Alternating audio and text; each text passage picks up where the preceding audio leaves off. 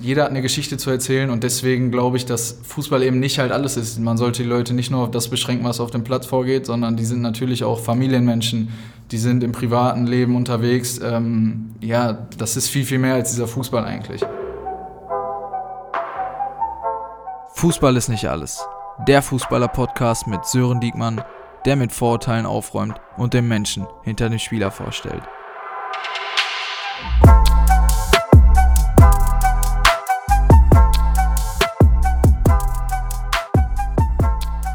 Ja, hallo und herzlich willkommen zu einer weiteren Folge vom Fußball ist nicht alles. Heute mal das erste Mal kein Fußballer hier vor Mikrofon, äh, mit dem ich mich unterhalten werde, äh, werde, beziehungsweise der sich mit mir unterhält, sondern ein Journalist. Ähm, das erste Mal am Mikrofon. Und ich würde sagen, David, stell dich am besten selber vor und ich übergebe dir direkt das Wort.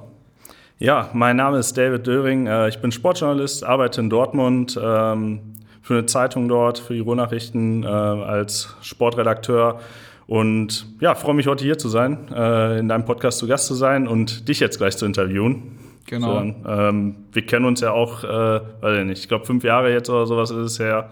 Circa. Ähm, war damals mein erstes Regionalligaspiel, über das ich berichtet hatte. Ich war echt aufgeregt, war glaube ich 20 oder 21 Jahre alt und ähm, ihr habt gegen Wattenscheid gewonnen und ich brauchte unbedingt noch einen Gesprächspartner für ein Interview nach dem Spiel. War in totaler Hektik. Betreuer hat mich schon abgewiesen von euch, meinte, ich weiß nicht, ob da noch einer kommt aus der Kabine.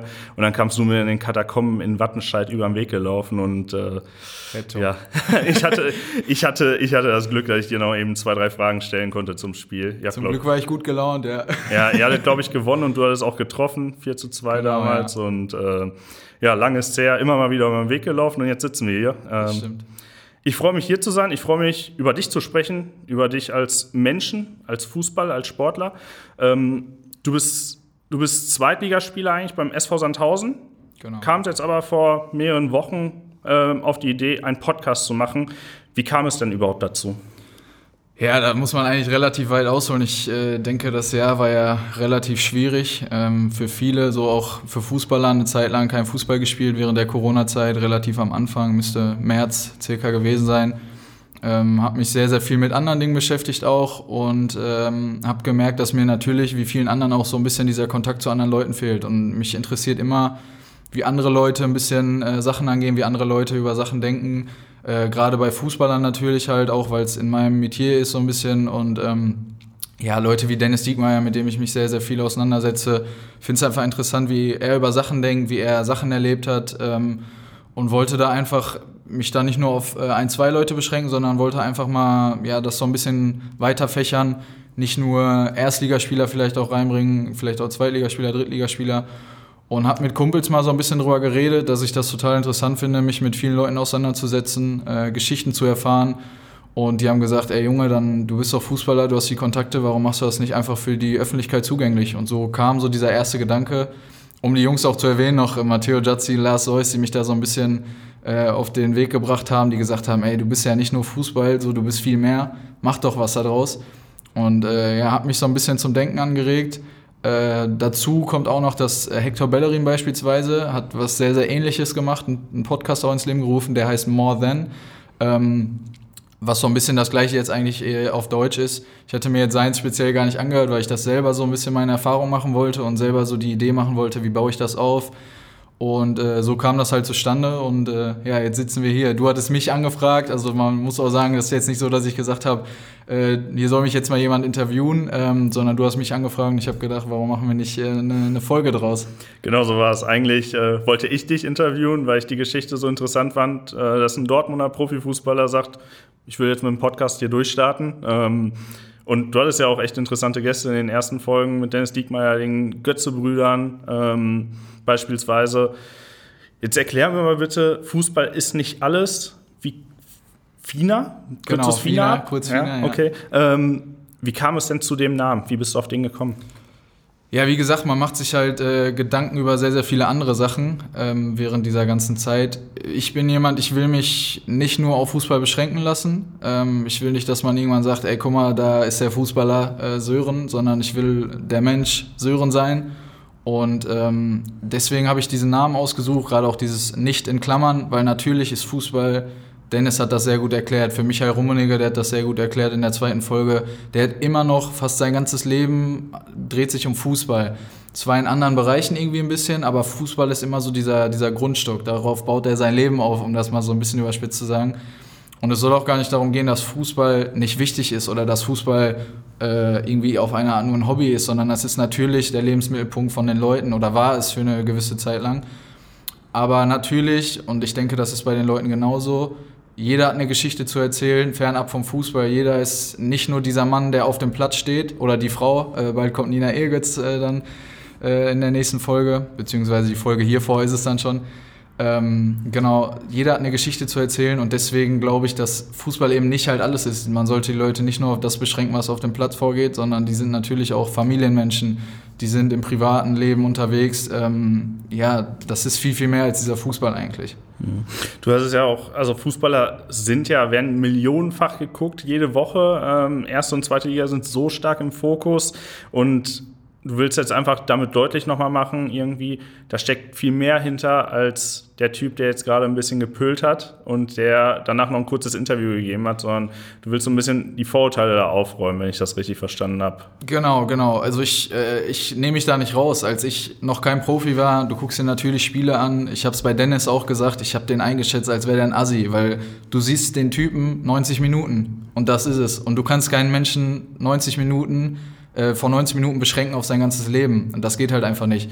Natürlich gibt es so Prototypen-Fußballer, die sich so ein bisschen eingestellt haben. Das gleiche gilt auch bei Frauen, weil die Leute einfach ein gewisses Gedankengut haben, dass sie das so projizieren und verallgemeinern, pauschalisieren. Und ähm, ja, das will ich so ein bisschen rausbringen aus den Köpfen, weil ich glaube, wie schon gesagt, jeder Mensch hat eine Geschichte zu erzählen. Und ähm, natürlich kriegt man das nicht bei jedem raus und es, es ist auch nicht so, dass jeder Mensch äh, seine Geschichte erzählen will. Es gibt viele, die vielleicht gar nicht so in dieser Öffentlichkeit stehen wollen. Aber ich finde es immer interessant, wenn Leute einfach nicht normal sind, in Anführungszeichen. Und äh, da gibt es, glaube ich, eine Menge von, äh, die irgendwie was äh, ja, erzählen können über, über ihr Leben, über ihre Geschichte, wie sie da hingekommen sind. Und das will ich halt so ein bisschen aufschnappen und ein bisschen den, den Menschen auch zeigen. Mhm. Genau. Du hast Dennis Diekmann ja schon angesprochen. Das ist ja so ein Prototyp eigentlich. Tattoos, gegelte Haare. Als Fan, wenn du ihn dann nach dem Spiel siehst, irgendwie fährt mit dem teuren Auto noch weg und ähm, das ist ja genau das, was man sich vorstellt und du willst genau hinter diese Fassade ja einfach nur blicken. Genau, also bei ihm beispielsweise, klar, wenn man ihn jetzt bei Instagram folgt, ist natürlich nochmal was anderes. Äh, dann beschäftigst du dich aber wirklich auch speziell mit diesem Spieler. Ich glaube, dass halt viele aber nur diesen Überblick haben, okay, der ist jetzt bei Sky, ich gucke mir den an. Was ein Asi, hat schon wieder eine gelbe Karte bekommen, äh, schreit da nur rum auf dem Platz, so überspitzt gesagt wieder. Ähm, aber der, da weiß halt äh, ja kaum einer, sage ich mal, der sich nicht speziell mit ihm beschäftigt, dass er einfach vier Kinder hat, war mit 28, äh, 28 Familienvater von vier Kindern. Und über welche Sachen macht der sich schon so früh Gedanken? Das ist halt so diese Sache, du bist relativ früh in deiner Karriere schon sehr, sehr weit. Er hat bei Nürnberg gespielt, ist in die Bundesliga aufgestiegen, äh, ambitioniert gewesen. Und wie ist das zu vereinbaren mit einer Familie? Also ich meine, wenn man älter ist, man geht arbeiten, klar hat man dann Familie und so, aber es ist irgendwie vielleicht noch mal ein Stück weit einfacher, weil man nicht diesen Druck hat, den Bundesligaspieler haben. Und das so ein bisschen dann äh, hinzubekommen, dass er das auch vor der Kamera oder vor dem Mikrofon dann in dem Fall sagen kann, das ist so das, was ich mir irgendwie ein bisschen zur Aufgabe gemacht habe. Und äh, bis jetzt, denke ich, hat es ganz gut geklappt. Mhm. Lass uns nochmal auf dich zurück äh, zu sprechen kommen. Du hast vor zwei Jahren diesen großen Schritt gewagt in die schillernde Welt des Profifußballs vom BVB 2 aus der Regionalliga West damals, aus der vierten Liga, bist du äh, zum eher unscheinbaren SV Sandhausen in die zweite Bundesliga gewechselt. Ähm, wie hat, was hat sich für dich verändert, als du dich dann Zweitligaspieler hast nennen können? Ich wollte gerade sagen, erstmal schillernd kann man jetzt bei Sandhausen nicht sagen. Ist das, ja sehr, das, sehr das dachte ich mir auch. Also. Bodenständiger Verein, kleiner Verein, das ist ein Dorf von 15.000 Einwohnern. Ähm, ja, ich würde sagen, es hat sich was geändert im Sinne von, dass meine Gedanken sich ein bisschen geändert haben, dass man natürlich ein bisschen mehr dem Druck ausgesetzt ist bei Dortmund. Es, ist, es war einfach für mich. Ich kam hierher, ich hatte natürlich auch, klar, ich musste mich irgendwie durchsetzen, um da hinzukommen, hatte da auch einen schwierigen Weg, aber äh, bin dann angekommen, war auch teilweise Kapitän dann unter Jan Sievert, ähm, der jetzt dann bei Mainz auch Cheftrainer war gegen Bayern sogar lustigerweise. Ähm, ja, aber klar, dann kommst du in die zweite Liga, du weißt, du, du musst mehr abliefern. Das erste Spiel war im Hamburger, äh, im Hamburg-Stadion, wo du reingehst und denkst dir, boah, okay, jetzt sind hier 50.000 Leute, ähm, wenn es voll ist. Ähm, das ist natürlich ganz was anderes, als wenn du in der zweiten Mannschaft vor 3000, äh, wenn es gut läuft, 7000 Leuten spielst. Und das war, glaube ich, so das, das, ähm, ja, das nicht die größte Umstellung, sage ich mal. Klar hast du im Training auch viel, viel mehr Leute, die richtig gut sind. Das heißt, die Konstanz der Spieler ist einfach nochmal ein Unterschied, was auch, glaube ich, so grundsätzlich der Unterschied zwischen vierte, dritte, zweite Liga ist. Die Leute in der vierten Liga, gerade auch bei Dortmund, sind super Spieler, muss man einfach sagen. Aber natürlich hast du mit 18, 19 noch nicht die Konstanz in deinen Leistungen, äh, wie du es vielleicht mit 24, 25, 26 hast. Wie kann ich mir das denn vorstellen, wenn du da zum ersten Mal in Sandhausen aufgeschlagen bist, äh, sind da jetzt nur Alpha-Tiere unterwegs und jeder streckt da die Ellbogen raus äh, dem anderen und keiner gönnt dem anderen was? Ähm, oder wie hast du das wahrgenommen damals? Es, es, ist natürlich auf eine Art und Weise schon irgendwo ein Job dann. Äh, das ist einfach so. Ähm, das ist so ein bisschen dieser Übergang für, von Hobby zu Job. Ähm, du hast natürlich noch Spaß daran zu spielen, das ist ganz klar, weil sonst würdest du das nicht machen. Ähm, aber du merkst natürlich auch schon, dass, äh, dass weniger Leute dir was gönnen. Es muss nicht mal intern sein, sondern kann auch einfach von anderen Leuten ein bisschen äh, dazu kommen. So die Mannschaft sollte sich schon verstehen, sonst kannst du keine guten Leistungen bringen. Das ist einfach, glaube ich, so. Man sieht es bei Bayern, die sind untereinander, glaube ich, gefühlt beste Freunde so. Ähm, da versteht sich jeder mit dem Nächsten. Das muss auch, glaube ich, in einem, äh, in einem Verein oder in einer Mannschaft intern so sein. Ähm, aber es gibt natürlich immer mal Spieler, die vielleicht ein bisschen komisch sind oder so, aber damit muss man halt zurechtkommen. Das ist in der normalen Welt genauso, im Arbeitsleben genauso. Du verstehst dich nicht mit jedem hundertprozentig, aber auf dem Platz muss es einfach stimmen. Das heißt, wenn du im Training die Leistung bringst, dann, äh, dann am Wochenende spielst, dann musst du da 100 Pro mit deiner Mannschaft äh, ja, korrekt sein, sage ich mal, und äh, willst das Spiel zusammen gewinnen. Das ist das Wichtigste. Und natürlich, um nochmal darauf einzugehen, es gibt immer Alpha-Tiere, es muss es geben. Es wird immer Leute geben, die, die müssen den Mund aufmachen auf dem Platz. Genauso wird es immer Leute geben, das ist auch menschlich, die einfach ein bisschen ruhiger sind von sich aus, aber dann halt fußballerisch so überzeugen müssen, dass sie einfach, äh, dass sie einfach spielen.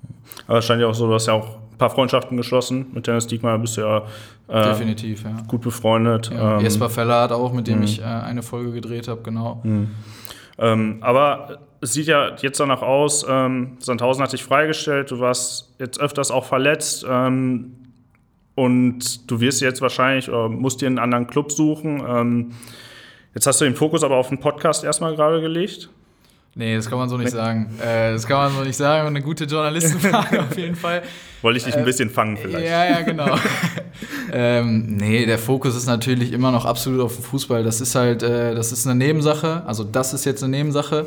Äh, Fußball ist ja so die schönste Nebensache der Welt eigentlich. Ähm, aber nee, der Fokus ist auf, auf jeden Fall auf dem Fußball. Dafür habe ich nicht mit drei Jahren angefangen, Fußball zu spielen, um irgendwann zu sagen, ja, ich werde jetzt jemand, der macht nur noch Podcasts. Ähm, klar, ich will fit werden, ich will wieder auf dem Platz stehen, ich will Spaß am Fußballspielen haben, ich will äh, Tore schießen, ich will Vorlagen geben. Ich, ja, das ist einfach das, was man jeden Tag im Training, jedes Wochenende irgendwie erleben will. Das schönste Gefühl, ähm, ja, auf dem Platz zu stehen. Hm. Was hast du jetzt persönlich für Ziele gesetzt? Also, du warst jetzt in der zweiten Liga, kamst davor aus der vierten Liga. Ähm, wo, soll, wo soll der nächste Schritt für dich hingehen? Ja, ich glaube, das ist schwierig zu sagen, gerade jetzt in den Zeiten auch. Ähm, Mannschaften haben vielleicht nicht mehr die, die Mittel zur Verfügung wie, wie letztes Jahr, vorletztes Jahr. Das ist ganz klar. Für mich persönlich ist es jetzt auch bis die letzten zwei Jahre nicht so optimal gelaufen. Ähm, von daher habe ich jetzt in dem Sinne eigentlich gar kein konkretes Ziel, wo ich sage, das ist das Minimum, was ich erreichen will, sondern ich muss da einfach äh, demütig sein und einfach ja, mir selber irgendwie sagen, okay, das, was jetzt kommt, das nehme ich so an und ich will alles dafür tun, um halt ähm, ja, höchstmöglich zu spielen. Das ist, glaube ich, das Einzige, was ich im Moment machen kann. Wie gesagt, erstmal die äh, Verletzung auskurieren und dann halt bestmöglich wieder Fußball zu spielen. Das ist so das, was momentan das Ziel ist. Also eigentlich eher was Persönliches als, als Vereine oder Liga, Abhängigkeit, sowas. Ja. Mhm. Wie kann ich mir das jetzt vorstellen? Du hältst dich ja jetzt gerade natürlich fit, ganz klar. Ähm, kann ja jederzeit sein, dass jemand anruft, aber äh, lötet man da selber so ein bisschen aus, okay, äh, welche alten Kontakte äh, habe ich da jetzt noch oder so? Du hast jetzt gerade zum Beispiel auch Jan Sievert angesprochen, der jetzt in Mainz übernimmt oder so. Ruft man da mal irgendwen an oder so? Oder, ähm, also, oder wartet, wartet man da eher drauf über einen Berater oder so, dass dann ein Anruf mal reinkommt? Genau, ich persönlich als Spieler mache da eigentlich nichts. Ähm Natürlich hat man noch mal Kontakte, ähm, mit denen man mal quatscht, aber die ich jetzt nicht speziell anrufe, sondern man ist natürlich in Kontakt mit seinem Berater. Der Berater sagt, was die nächsten Schritte sind. In meinem Fall ist das so, dass er sehr, sehr viel mit mir auch abspricht, ähm, dass er mich fragt, wie ich das Ganze sehe, was ich sehr, sehr gut finde. Äh, da gibt es, glaube ich, auch andere, die einfach mal so ein bisschen drauf losschießen und irgendwas machen, was ihnen, glaube ich, gefällt. Aber da bin ich sehr, sehr gut mit meinem Berater ähm, ja, befreundet, sage ich mal auch, äh, dass man sich da gut miteinander austauscht und so ist das Ganze. Also er fragt mich vorher immer, bevor er was macht. Äh, ich gebe ihm sein, mein Go äh, oder eben nicht und ich glaube, wir sind in einem ganz guten Austausch und so ist das jetzt erstmal, genau. Mhm. Was sind denn deine konkreten Ziele mit dem Podcast? Du bist jetzt vor längerer Zeit damit gestartet, ähm, hattest schon ein paar namhafte Gäste dabei. Ähm, wo willst du damit hin? Ja, erstmal auf jeden Fall so weitermachen. Ähm, es geht gar nicht darum, die größten Namen äh, in Deutschland da vom Mikrofon zu haben. Äh, ich bin das beste Beispiel dafür. genau. ähm, ja, einfach, äh, ja, wie gesagt, ich will die Geschichten der Leute erzählen, ich will die Fußballer ähm, nicht pauschalisieren, sondern jeden Einzelnen irgendwie ein bisschen zeigen. Äh, da sind Leute dabei, die natürlich vielleicht Bundesliga spielen, ehemalige Spieler, die hochgespielt haben, vielleicht Nationalmannschaft, aber genauso gut will ich auch vielleicht Leute zeigen, die in der dritten oder eben in der vierten Liga spielen, die aber einfach eine coole Geschichte erzählen zu haben, wie sie da hingekommen sind, wenn vielleicht Leute nicht so dran geglaubt haben an die. Ähm, ich selber bin vielleicht auch ein ganz gutes Beispiel, der äh, eigentlich hätte Oberliga spielen sollen, durch Glück irgendwie in die Regionalligamannschaft von Dortmund gekommen ist, war ja in der A-Jugend auch nur als Altjahrgang bei Dortmund, war dort acht Monate verletzt, also hatte eigentlich gar keine Möglichkeit, wirklich dort zu spielen, habe es irgendwie doch hinbekommen.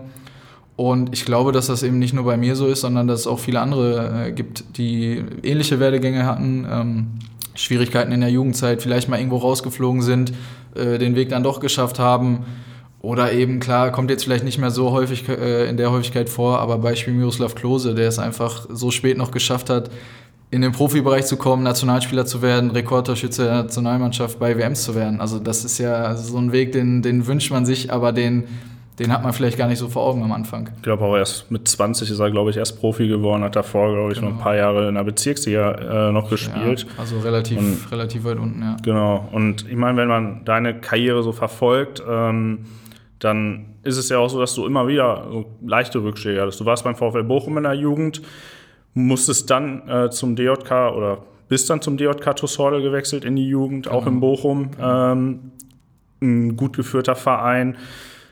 Und dann kam ja irgendwann der Schritt, dann hast du es ja wieder geschafft, dann bist du nach Dortmund gekommen zum TSC Eintracht, genau. äh, die ja auch durch eine sehr gute Jugendarbeit bestechen. Ähm, und dann hast du es ja zum BVB wieder geschafft dann sah es ja nicht so aus, äh, dass du schaffen würdest, beim BVB zu bleiben nach der A-Jugend. Ähm, vielleicht kannst du das noch mal kurz erzählen, wie das damals war.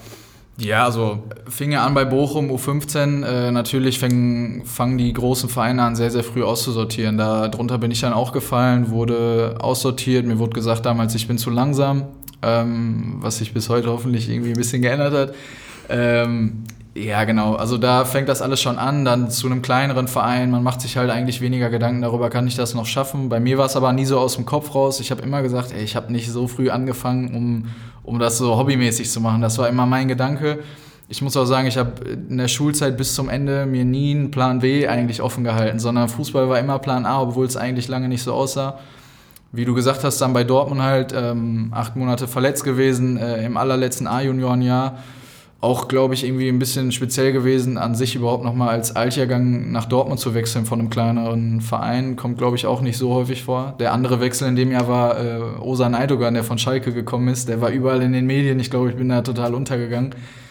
Äh, fand ich aber auch nicht schlimm.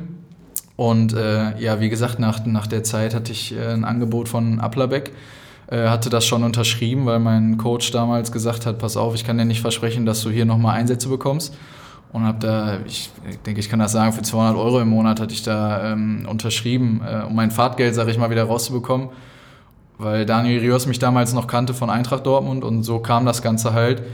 Und ja, kurz bevor die Saison losging oder kurz bevor die Saison vorbei war, war ich wieder fit, konnte Spiele machen, hatte das Glück, dass äh, ja, ein Mitspieler von mir sich die Nase gebrochen hatte, so doof sie das anhört, ähm, wollte dann beim nächsten Spiel die Maske nicht aufsetzen in der Halbzeit oder nach der Halbzeit und der Trainer hat sofort gesagt, Sören, mach dich warm, du kommst rein. Damals war ich noch Stürmer und in dem Spiel habe ich drei Tore vorgelegt, wir haben 3-0 gewonnen und ab dem Zeitpunkt war ich halt äh, ja, eingespielt, sage ich mal, in der Mannschaft. Wir hatten noch zwei Turniere, der Spax Cup in Ennepetal, der sehr, sehr groß ist, wo ich ganz gut gespielt habe. Und der Abschluss der Saison war dann Westfalen-Pokalfinale gegen Schalke. Äh, ich glaube, da werde ich mich auch mein Leben, Leben lang dran erinnern. Äh, gegen Thilo Kehrer beispielsweise gespielt. Ähm, der jetzt schon einen sehr, sehr großen Namen hat. Definitiv. Champions League, Paris, Saint-Germain. Genau. Die Mannschaft, Leroy Sané hat da vorher noch gespielt äh, in der Meisterschaft, in dem Spiel nicht dabei. Felix Platte, der jetzt bei Darmstadt spielt. Also schon ein paar, paar Namen dabei gewesen. Ähm, hab dort einen Elfer rausgeholt, wir haben 3-1 gewonnen und äh, ja, konnten dann halt gegen den deutschen Meister dieses Westfalen-Pokalfinale gewinnen. Und da kam mein Co-Trainer damals zu mir und sagte bei der Auswechslung in der 90 ey Junge, du, du gehst hier nicht weg. So. Und ich dachte, ja, dann mach was dafür. Ne? Also so sah das aus. Und dann irgendwann hatte sich der Manager Ingo Preuß bei mir gemeldet und meinte, wir mhm. gucken mal, wie wir das äh, regeln. Und dann durfte ich die Vorbereitung in der U23 mitmachen und äh, ja, wurde dann übernommen für die U23 unter David Wagner dann, äh, der mir dann nach vier Wochen gesagt hat, pass auf, du sollst jetzt hier keinen Druck mehr haben, wir nehmen dich, äh, spiel frei auf. Und dann hat mir Ingo dann einen Zweijahresvertrag gegeben und äh, ja, das war das Größte für mich, in, in meiner Stadt Fußball spielen zu dürfen für die zweite Mannschaft von Borussia Dortmund. Also das war ein Wahnsinnsgefühl, ja. Kann ich absolut verstehen. Also ich meine, äh, hier in Dortmund träumt, glaube ich, jeder Dortmunder Junge, der ein bisschen was mit Fußball zu tun hat, davon irgendwann mal äh, für den BVB im Trikot des BVB aufzulaufen und äh, da braucht man gar nicht sagen, auch wenn es nur die zweite Mannschaft ist, du spielst ja trotzdem für Borussia Dortmund. Genau, und man muss auch sagen, die Fans bei der zweiten Mannschaft sind ja auch Wahnsinn. Also jedes Mal, wenn die erste nicht spielt und keine Parallelansetzungen sind, ähm, dann sind die Fans da. Ich kann mich erinnern, das allererste Spiel war dann, glaube ich, auch gegen Afflerbeck, ein Freundschaftsspiel. Mhm. Äh, irgendwie coole Geschichte für mich, so der Verein, wo ich eigentlich unterschrieben hatte, Vertrag wurde aufgelöst, ich bin bei Dortmund und du stehst in der Kabine und äh, die Fans sind da, ich glaube es waren 3000 Leute, die dann rumschreien und das kennst du einfach aus der Jugend nicht und da, obwohl es nur 3000 sind, das sind halt die harten, der harte Kern, sag ich mal, mhm. da stand ich in der Kabine und hatte Gänsehaut, weil die, weil die gesungen haben und ich dachte so, ey, das für, für unser Team, also... Und eigentlich nur in einem äh, lapidaren Vorbereitungsspiel, genau, Testspiel ja. im Sommer, ja, ne? Genau. Ähm, das war was ganz Besonderes auf jeden Fall, ja. Mhm. Schön zu hören, ähm, schön, was du so für Geschichten erzählen kannst, erlebt hast, ähm, um auf die andere Seite zu sprechen zu kommen, was, was löst es denn in dir aus oder was hat es in dir als Jugendliche ausgelöst, wenn dir jemand sagt, ein Trainer beim VfL Bochum, du bist zu langsam, du schaffst es hier nicht? Wie ist das bei dir damals als Jugendlicher an, angekommen? Kannst du kannst dich da noch dran erinnern, auch wenn es jetzt vielleicht so zehn Jahre her ist? Ja, doch, man, man weiß das schon noch ganz genau. Also ich saß da mit dem äh, mit meinem damaligen U15-Trainer in der Kabine und dem nächsten Trainer, der U16 dann halt, der mich übernehmen sollte. Und der hatte mir das dann gesagt und äh, ja, da gehst du ja jetzt nicht mit Elternteilen rein, sondern du bist ja theoretisch dann schon halt genug mit 14, so ist das dann, ähm, ja, und natürlich denkst du dir, okay, erstmal, bricht eine Welt für dich zusammen, dann, ich finde, dann lernst du auch erstmal so zu schätzen, was du eigentlich alles gerade hattest, beziehungsweise was du in dem Moment so verloren hast. Du bist äh, Spieler von einer Bundesligamannschaft, Zweitbundesligamannschaft, wie auch immer. Du durftest gegen Mannschaften spielen, die alle top sind. Äh, du hast alles bekommen von den Mannschaften, Ausrüstung, Schuhe, was auch immer. Und du, äh, in dem Moment, glaube ich, realisierst du erstmal so, was du da gerade eigentlich alles hattest und was, was, was wegbricht. Und äh, musst natürlich aber stark bleiben. Also, das ist ja klar, da jetzt irgendwie in Tränen äh, auszubrechen, das ist natürlich irgendwie ein bisschen doof dann vor den beiden. Ähm, aber ich weiß, dass ich dann auch, in Bochum ist so ein bisschen auf dem Berg gelegen, als ich dann den Berg runtergegangen bin, äh, kamen auch ein paar Spieler aus dem nächsten Jahrgang, ähm, äh, weiß ich noch genau, die dann gefragt haben, und bist du übernommen worden? Und ich meine so, nee. Und die haben dann gesagt, hä, wie, wie, äh, verstehe ich nicht. Und ja, dann kriegt man, also dann liefen die Tränen auch irgendwie so, weil man wusste, dass man da einfach äh, ja, die Jungs nicht mehr sehen wird, ähm, nicht mehr bei dem Verein spielen wird das ist schon ein krasses Gefühl in dem Alter, glaube ich, ja. Mhm. Ich glaube, da benötigt man auch einiges an mentaler Stärke und äh, ja, so Toughness irgendwie für ähm, da, da die Kraft zu behalten und zu sagen, hey, ich äh, gebe nicht auf, ich versuche trotzdem weiter, was du dann ja auch getan hast. Ähm, wo du aber auch wahrscheinlich sehr viel Kopfarbeit brauchtest, irgendwie war es bei deinen Verletzungen, ähm, über die ich gerne nochmal mit dir sprechen würde. Du hast sie ab und zu schon mal angedeutet, was in der A-Jugend beim BVB acht Monate verletzt, eine sehr, sehr lange Zeit für einen Jugendspieler in so einer wichtigen Phase, kurz äh, vor dem Wechsel in den Erwachsenenbereich. Während deiner Zeit in Sandhausen äh, warst du jetzt auch schon mehrere Monate mal verletzt. Ähm, was macht das mit dir? Was löst das in deinem Kopf aus, wenn du dich mit so Verletzungen rumplagst? Ja, ich glaube, das ist für viele Sportler ein, Thema, ähm, ja, wo man sich viele Gedanken macht, definitiv. Bei mir fing es halt schon dann in der A-Jugend an, wie du gesagt hast, dass da so die erste größere Verletzung kam. Ich musste bis zum vergangenen Jahr, zum, beziehungsweise jetzt 2019, äh, zum Glück keine Operation oder irgendwas machen, sondern das war alles äh, ja, passiv zu behandeln. Das war ganz gut. Klar, acht Monate ist eine lange Zeit. Äh, da war das Problem, man durfte, ich hatte was am Schambein, du darfst wirklich überhaupt nicht trainieren, kein Oberkörper, keine Beine, weil alles irgendwo mit den, mit den Bauchmuskeln zu tun hat. Und das war, glaube ich, das Schwierigste überhaupt, so einfach zu sagen, ich kann hier gar nichts machen. Da gab es eine Zeit, da kam der Trainer zu mir und meinte, ey Sören, du musst hier jetzt auch nicht mehr zum Platz kommen, so, weil ich glaube, das zieht dich einfach nur noch mehr runter. Wo er natürlich auch recht hatte, du siehst die Jungs da kicken, du willst am liebsten selber wieder da vom Ball treten und du darfst es einfach nicht. Ähm, obwohl man diese Verletzung gar nicht wirklich merkt. Das ist das Problem. Äh, du hast das Gefühl, du kannst eigentlich, aber wenn du es machen willst, hast du am nächsten Tag wieder brutale Schmerzen. Und das war schon eine Zeit, klar, dann überlegt man sich gerade in dem Jahr, äh, war dann fertig mit der Schule auch, ja, wo geht's jetzt halt hin? Und wie gesagt, ich habe einen Vertrag für 200 Euro unterschrieben und im Endeffekt hatte ich trotzdem keinen Plan B. Also ich habe mir immer noch nicht Gedanken darüber gemacht, boah, was mache ich jetzt so. so. Und da bin ich auch froh, dass meine Eltern mir da äh, gesagt haben, Junge, mach dir da erstmal gar keine Gedanken. Äh, du musst jetzt auch erstmal noch nicht studieren, leg den Fokus erstmal wirklich darauf. Und wenn das dann nicht klappen sollte, dann ist das halt so, dann kann man immer noch was anderes machen. Aber ja, ich glaube, da gibt es andere, die sagen, ja, mach jetzt mal lieber dein Studium oder was auch sonst, eine Ausbildung. Und das war bei mir halt nicht der Fall. Ich hatte da keinen keinen Druck von außen. Ähm, und ja, das hat mir, glaube ich, geholfen. Ich habe mir nie wirklich diesen Druck gemacht, okay, ich muss jetzt unbedingt irgendwie Profispieler werden oder ich muss jetzt unbedingt dieses Jahr hier schaffen. Das war, das war nie gegeben. Ein, also man selber wollte das natürlich, aber es war, es war irgendwie trotzdem alles ohne Druck so für mich gefühlt. Und das war, glaube ich, das, das Gute und vielleicht auch der Grund, warum ich es dann im Endeffekt geschafft habe, weil ich dann am Ende wusste, okay, ich habe zwei Monate, ich habe doch nichts mehr zu verlieren, ich habe mir eh einen Vertrag woanders, so was, was soll denn passieren? Hm. Es tut wahrscheinlich auch gut, einfach zu wissen, wenn man da den Rückhalt äh, der Eltern hat ähm, und dann halt da nicht auch noch Druck herbekommt, äh, dass die sagen, du musst, du musst es jetzt schaffen, du musst es jetzt werden irgendwie, du musst den genau. nächsten Vertrag irgendwie bekommen oder genau, so. Ne? Genau. Ähm, Du hast gerade über einen Plan B gesprochen. Ähm, neben dem Podcast jetzt natürlich. Gibt es, äh, gibt es einen Plan B? Hast du gerade einen Plan B? Arbeitest nee, du an was anderem? Nee, also ich hatte tatsächlich auch schon mal versucht zu studieren. Das war noch zu Dortmunder Zeit. Ähm, wie gesagt, mich interessiert das einfach auch mit Leuten zu reden. Gerade beim Studium hat man sehr, sehr viele Kontakte, was mich auch einfach interessiert. Äh, und deswegen bin ich auch tatsächlich erstmal nicht so ein Fan von Fernstudium, weil man schafft keine Kontakte dadurch. Man lernt zu Hause, man schränkt sich eigentlich eher ein, was Kontakte angeht und versucht da zu Hause alles irgendwie zu lernen. Ähm, deswegen, klar, ein Studium wäre immer eine Idee, ähm, aber dann halt mit Präsenzuni. Ähm, deswegen ist das alles als Fußballer ein bisschen schwieriger.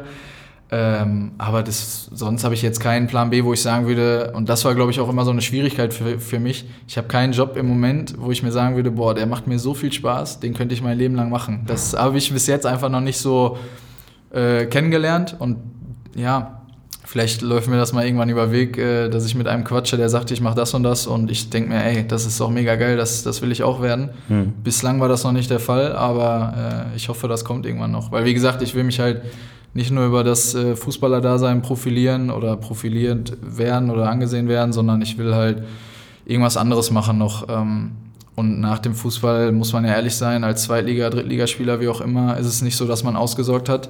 Hm. Ähm, und da geht es halt darum, einfach früh vorzusorgen, was macht man danach. Und äh, natürlich macht man sich da Gedanken um was anderes oder über was anderes. Aber Fußball ist nichtsdestotrotz äh, Fokus Nummer eins. Mhm. Du hast gerade so ein bisschen den finanziellen Aspekt angesprochen, den hast du auch mit Dennis Diekmann in deiner ersten Folge angesprochen. Äh, ihr habt da auch über die Neidkultur gesprochen, so ein bisschen, über den Luxus, sich teure Autos als Hobby leisten zu können als Fußballer. Ähm, ist dir denn persönlich Neid und Missgunst während deiner Zeit bislang als Fußballer entgegengeschlagen? Ja, schon. Ich muss sagen, schon, auf jeden Fall. Ähm, wie gesagt, viele haben halt Vorteile gegenüber Fußballern im Sinne von, auch die verprassen ihr Geld. Und ich weiß, wenn man mal irgendwie vielleicht äh, mit Freunden unterwegs war, ähm, dann kommen schon Leute irgendwie im Sinne von so, ey, hier, du bist doch Fußballer oder so, sieht man direkt irgendwie, wo ich mir denke, okay, was ist jetzt, was macht ein Fußballer aus? Oder es ist irgendwie ein komisches Gefühl, dass Leute einen so direkt ja, runterbrechen auf so eine Sache. Dann äh, hat man natürlich auch Gegenspieler. Ich weiß das noch, damals war ich mit Dortmund äh, in Amerika bei der Amerika-Tour dabei mit den Profis und hatten dann das erste Spiel aber mit der Regionalligamannschaft, wo wir gegen Bonner SC gespielt haben. Da war ein Spieler, der hat die ganze Zeit gesagt, ah, hier, äh, bist doch nicht mehr bei den Profis, bist doch nicht mehr bei den Profis. Wurde gemerkt, dass, okay, irgendwie, der ist schon ein bisschen neidisch so, dass man das irgendwie erleben durfte, vom Gefühl einfach. Aber sowas pusht einen dann im Spiel auch, muss man sagen. Äh, Hat mich schon irgendwie ein bisschen hochgezogen und ich dachte mir so, ja, okay, dann, dann zeig doch mal, was du kannst, so, ich kann das sozusagen. Ähm, ja, klar, man kriegt das immer irgendwo ein, Stück weit mit und es gibt natürlich, gerade in Dortmund, wie viele Fußballmannschaften, wie, Fuß, äh, wie viele Fußballspieler gibt es hier. Jeder, du hast gerade gesagt, jeder will mal bei, bei Borussia spielen und da gibt es halt Leute, die sagen, okay, der Junge hat sich das verdient. Und es gibt natürlich immer Leute, die sagen, warum spielt der da, warum spiele ich da nicht, ich bin viel besser als der. Das ist ganz normal, glaube ich. Das ist einfach so. Ich glaube, wir kommen jetzt so langsam zum Abschluss. Ähm, du bist jetzt gerade in Dortmund. Ähm, hält sich hier auch, hält sich hier auch gerade zu Hause fit? Genau, ja. Also mit, äh, mit einem Freund auch, der im äh, Fitnessbereich aktiv ist und äh, mit dem mache ich halt sehr, sehr viel. Also der kennt sich halt mit Verletzungen auch aus und ähm, war auch bei Dortmund eine lange Zeit, deswegen, ja. Wie viel bedeutet es dir gerade hier zu sein? Wie viel bedeutet dir deine Heimat hier in Dortmund? Das ist ein schwieriges Thema für mich, also muss ich ehrlich sagen, weil ähm, das ist mir halt auch aufgefallen, muss ich, äh, muss ich nochmal zurück zur Frage, wo du gesagt hast, was ist der Unterschied äh, zu Sandhausen dann im Profibereich. Ich komme ja hierher, das heißt, ich hatte das Glück, in meiner Heimat Profispieler zu werden. Amateurspieler bei Dortmund ist ja schon Profi, Profibereich. Ähm, ich war nie weg hier, ich hatte immer meine Freunde um mich rum. Wir sind ein sehr, sehr großer Freundeskreis. Und äh, dann ist natürlich, wenn du drei Stunden weg bist in Sandhausen, ist ein Unterschied. Ähm, klar, du hast deine Familie nicht vor Ort, äh, du hast deine Leute nicht vor Ort, die auch alle studieren, das heißt nicht die Zeit haben, immer vorbeizukommen. Und das bedeutet mir total viel, hier zu sein, meine Jungs hier zu haben, meine Familie hier zu haben. Ähm, das ist so das, das äh, mit das Wichtigste eigentlich, was man, glaube ich, braucht, um auch irgendwie vom Kopf klar zu sein, die einen auch vielleicht irgendwo immer wieder auf den Boden holen und sagen, ey, Junge, jetzt denk mal nicht irgendwie, du bist irgendwas, sondern du bist immer noch der gleiche wie vor 15, was weiß ich Jahren. So. Da musst du ja auch ein paar Sprüche mal anhören. ja, das gehört dazu. Aber ähm, ja, zum Beispiel Felix Götz ist ja auch so ein bisschen in dem Freundeskreis. Der, der kommt ja auch von hier. Äh, wenn man mal hier kicken ist, ähm, dann ist das ganz normal. Also wir haben Leute, die spielen, wie gesagt, Bundesliga. Wir haben Leute, die spielen Kreisklasse und trotzdem äh, sind alle miteinander cool und befreundet. Aber Sprüche gehören, glaube ich, überall in jedem Freundeskreis dazu. Aber ja, um zurückzukommen, natürlich bin froh, auch äh, hier zu sein, ähm, die Zeit zu haben mit meiner Familie auch, was vielleicht irgendwie ein bisschen zu kurz kommt. Ähm, ist vielleicht auch ein bisschen eine Schwierigkeit, wenn man äh, ja, äh, alleine in einer Wohnung lebt. Ähm, ich finde es auch immer schwierig, sage ich mal, äh, Freundschaften zu knüpfen in der Mannschaft. Deswegen, wie man sagt, so, das sind halt Arbeitskollegen auch irgendwo. Klar, ich hatte das Glück mit Dennis, ich hatte das Glück mit Jesper. Es gibt zwei, drei, mit denen ich mich auch gut verstehe, aber ähm, natürlich ist man nicht mit jedem so, dass man Kaffee trinken geht. Man unterhält sich nicht mit jedem so äh, genau. Das ist ganz normal und deswegen bin ich immer wieder froh, hier zu sein, weil da, da weiß ich, was ich habe. Da habe ich meine Jungs und äh, meine Familie und das ist, glaube ich, das Wichtigste, das A und O. Ich glaube, das waren passende und schöne Abschlussworte. Ähm, ich sage danke, dass ich hier sein durfte äh, in deinem Podcast und dass ich dich interviewen durfte und äh, überlasse dir dann jetzt das Outro. Ja, also danke erstmal für die, für die Nachfrage überhaupt, dass du auf mich äh, zugekommen bist. Du hattest ja auch schon eine Frage, tatsächlich sogar eine, eine Zuhörerfrage gestellt damals. äh, ja, stimmt, stimmt, hatte ich echt. Ja. Zu Nina Ehrgötz. ähm, genau. Ähm, ja, vielen Dank, äh, dass du auf mich zugekommen bist. Ich äh, verweise nochmal am Ende, wie jedes Mal, auf die Instagram-Seite. Ich stelle wie immer die Leute vor, die als nächstes zu Gast sind. Ihr könnt eure Fragen stellen. Das heißt, ihr könnt einfach sagen, was interessiert mich an dem Spieler, könnt dann schreiben. Ihr werdet sehen, die Fragen kommen auch in den, äh, in den Gesprächen auf. Und äh, ja, bleibt gesund, bleibt munter und äh, wünsche euch nur das Beste. Also macht's gut. Bis Ciao, dann. ciao. ciao.